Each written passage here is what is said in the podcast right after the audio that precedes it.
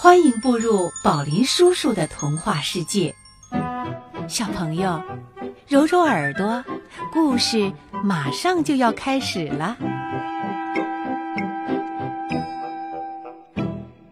那么今天的故事叫做什么名字呢？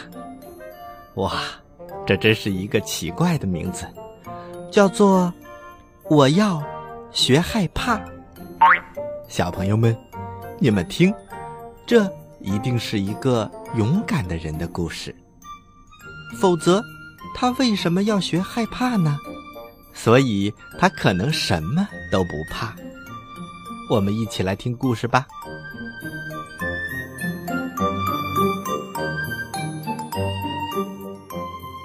从前，有一位父亲，他有两个儿子。大儿子叫丰都，非常的聪明伶俐，善于处理很多事情。小儿子叫封地，他天生有点反应慢，理解事情和学东西都很困难。看到这个小儿子，所有的人都会说：“这个孩子。”将来会是他父亲的负担，那么会是这样吗？在生活中，如果父亲有什么事情需要完成，都是大儿子丰都动手来做的。不过，每当到晚上的时候，丰都就什么都不敢干了。只要他路过教堂的墓地或者恐怖的地方，他总是说：“哎呀，不行不行。”爸爸，爸爸，哦，我不能去那儿，我害怕。的确，丰都的胆子很小很小。有的时候，到了晚上，所有的人都坐在一起，点起篝火，聚会的时候讲一点小故事。这些故事总是让人听得毛骨悚然。于是，丰都就会说：“哦，我很害怕，我害怕，你们不要讲了。”但是小儿子丰地总是喜欢坐在角落里，听着这些故事。他不明白那是什么意思。他们总是说害怕，我害怕，这有什么可怕的？可能害怕是一门艺术吧。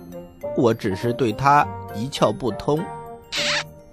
有一天，父亲对他说：“坐在角落的那个小孩他指的就是封地。你听着，你已经长大成人了，现在也应该学会一点能够换取食物的本领了。你看看你哥哥多么的努力，可是你已经无药可救了，你知道吗？哦，是的，爸爸，我愿意学点本领。如果可以的话，我希望学会如何让我感到害怕。我现在对他一窍不通。他的哥哥丰都听到这些话，不觉得大笑起来。哦，亲爱的弟弟，你真是个大笨蛋！你这一辈子一定一事无成。父亲叹了一口气，对小儿子丰地说：“没错，你的确应该学习害怕。不过，就算学了害怕，你也不能获得食物。那你以后要怎么安身立命呢？”这些对话过去不久，一位在教堂工作的斯卢先生来到家里做客。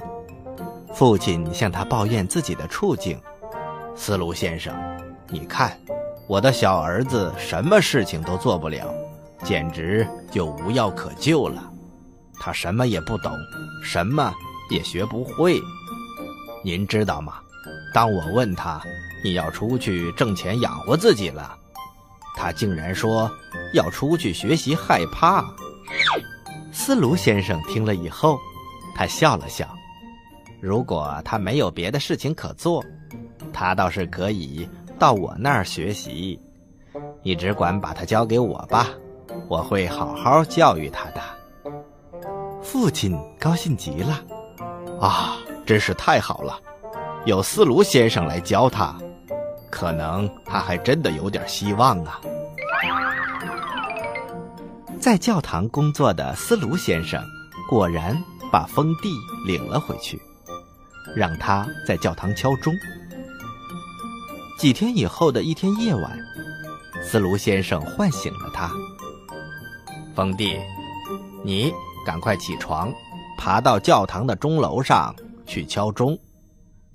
风弟穿上衣服走了。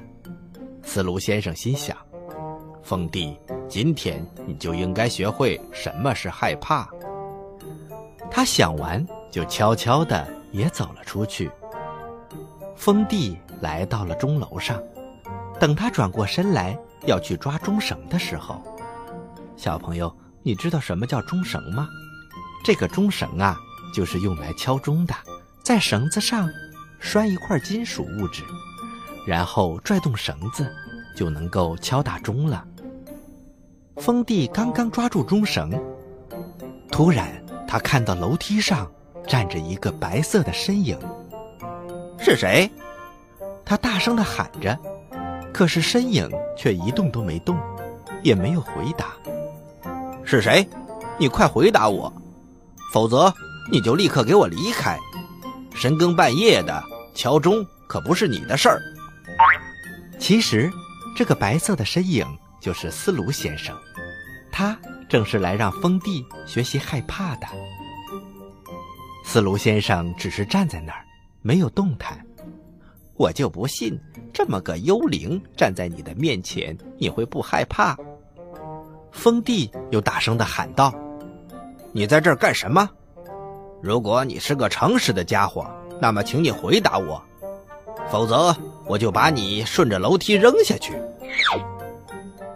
斯卢先生心里暗笑：“哦，他不会真的把我扔下去的，情况不会那么糟的。”于是他还是没有出声音，还是站在那儿，就像石头一样。